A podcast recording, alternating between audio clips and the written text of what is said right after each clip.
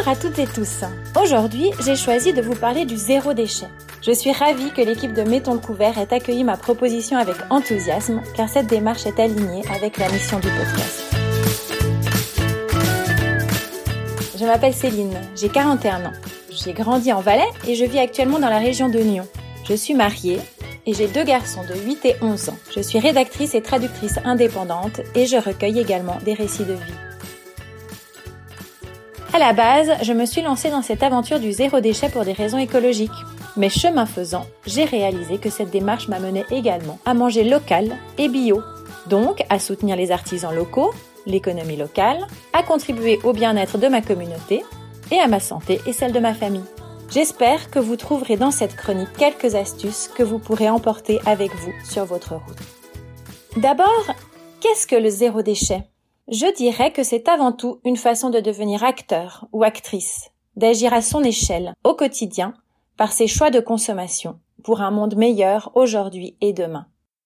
Notre monde actuel est plongé dans une culture du déchet sans limite. 99% des ressources prélevées dans la nature deviennent des déchets en moins de 42 jours. Donc, avec le zéro déchet, c'est sur cet aspect-là qu'on agit plus spécifiquement en appliquant entre autres comme principe de base la règle des 5 R. 5 R pour refuser. Si je ne veux pas ce déchet dans ma poubelle, eh bien je ne l'achète pas. Réduire. Réduire sa consommation, réduire le gaspillage réutiliser ou réparer, recycler et finalement revendiquer. Voilà pour une brève définition. Maintenant, comment j'y suis arrivée moi? Sensibilisée à l'écologie dès mon premier âge, j'ai toujours trié mes déchets et favorisé la mobilité douce. Mais ça s'arrêtait à peu près là. Après, le hasard a mis sur ma route un homme qui est devenu mon mari, qui aime mitonner de bons petits plats à base de produits frais. C'est lui qui m'a fait renoncer à la purée mi-floc et au pain industriel. Mais ce n'est que plus tard que je suis passée au, zéro déchet. J'ai bien sûr été influencée par de nombreuses petites choses que j'ai vues autour de moi ou lues. Mais finalement, c'est une lecture en particulier qui a été vraiment déterminante. Celle du livre de Jérémy Pichon et Bénédicte Moret, dont j'ai d'ailleurs tiré les chiffres mentionnés il y a quelques minutes. Famille presque zéro déchet. Pour moi, il y a définitivement eu un avant et un après la lecture de ce livre. Leur expérience est hyper inspirante. Par exemple, pour les courses, il propose un plan d'action avec pour première action, je cite, s'équiper en sac tissu, en tup-tup, comme ils disent, en bocaux, et dire non aux sacs en plastique. La deuxième action, c'est trouver ses fournisseurs de produits frais. Puis la troisième, trouver son ou ses fournisseurs de vrac. Le vrac, ce sont les produits non emballés. Bref, je vous passe la suite, mais vous devriez voir les illustrations, elles sont à mourir de rire. J'avais chez moi déjà pas mal de Tupperware, sacs en tissu et bocaux. Je les ai embarqués et je suis partie à la découverte des commerces du coin. J'ai testé Bio C'est Bon et ses rayons céréales, biscuits ou fromage en vrac. Quel plaisir de voir ensuite s'aligner mes bocaux de pâtes sur mon plan de travail. C'est tellement plus esthétique que des boîtes en carton. Et puis, à deux pas de chez moi, les fermes de bois bougie et du panier gourmand font toutes les deux de la vente directe. On y fait le plein de fruits, légumes, œufs, fromages, viande du domaine ou d'agriculteurs des environs.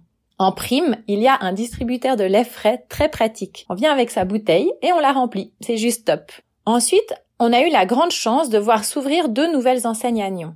Le local, une épicerie coopérative constituée sous forme d'association, a ouvert en 2019. Elle ne propose que des produits locaux, si possible bio, et si possible en vrac ou en bocaux consignés. En 2020, ce fut au tour de Christina et Gaëtan, un couple adorable, 100% engagé dans la transition écologique, d'ouvrir un magasin chez Mamie dans le quartier Petite Prairie. Ils ont également des produits qui viennent de l'étranger, comme le café, le chocolat ou encore le riz. Christina et Gaëtan mettent tout leur cœur dans cette entreprise.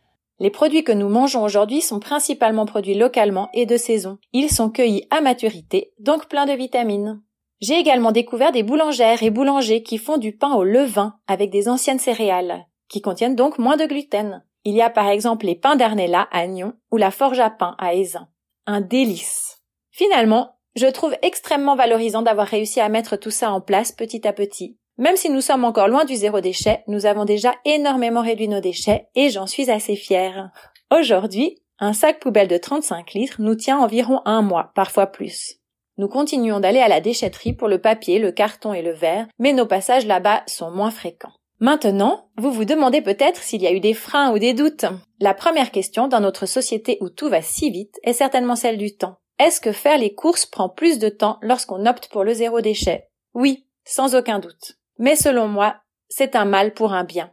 Faire ses courses en mode zéro déchet, c'est aussi choisir, même pour quelques heures, la lenteur, la slow life, comme on dit. Prendre le temps de faire les choses. Ce que j'adore en allant chez plusieurs petits commerçants, c'est discuter avec les gens. Avec les commerçants d'une part, qui sont souvent des personnes très engagées et que je suis ravie de pouvoir mettre en valeur aujourd'hui avec cette chronique. Ensuite, au-delà de l'aspect social, il y a l'organisation. Effectivement, si on veut acheter en vrac, on ne peut pas se pointer au magasin sans sac.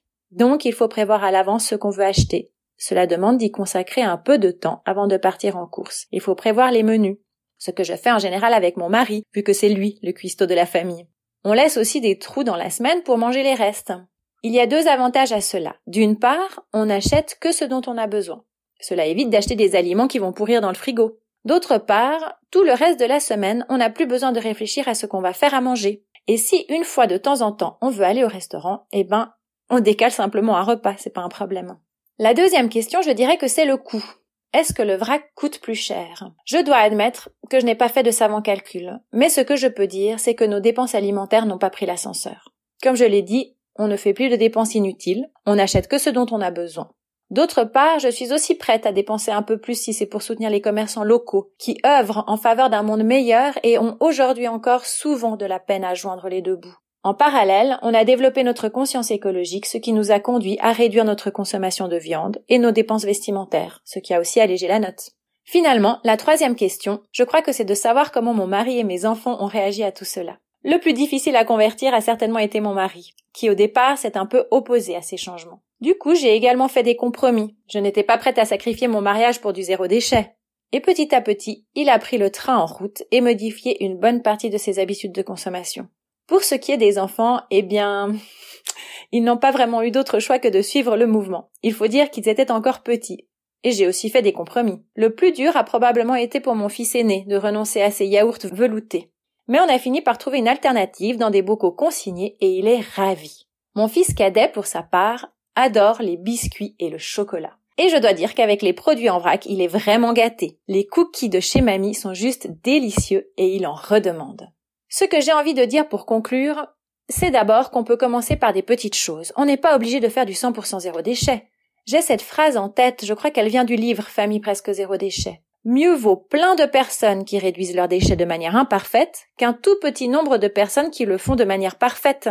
Il y a plein de petites choses qu'on peut mettre en place. Aller acheter son pain ou ses légumes auprès d'un producteur local et les mettre dans son sac en tissu. Acheter du fromage en vrac chez le fromager et le râper à la maison plutôt que d'acheter des sachets de parmesan râpé qui finissent par pourrir dans le frigo. Aller chercher son lait à la ferme, ou ses biscuits en vrac avec la jolie boîte en métal offerte par grand-maman. Regardez près de chez vous s'il y a une petite épicerie locale. La plupart proposent aussi du vrac. Ou un magasin chez mamie, ou une ferme. Inutile bien sûr de faire trop de kilomètres en voiture, ce serait le serpent qui se mord la queue. Et si vous cherchez une association à soutenir, je vous encourage à penser au local, à Nyon. Et puis finalement, moi, je reste volontiers à disposition pour discuter de tout ça et donner quelques conseils par rapport à ma propre expérience. Mes coordonnées sont sous le podcast, sauf erreur.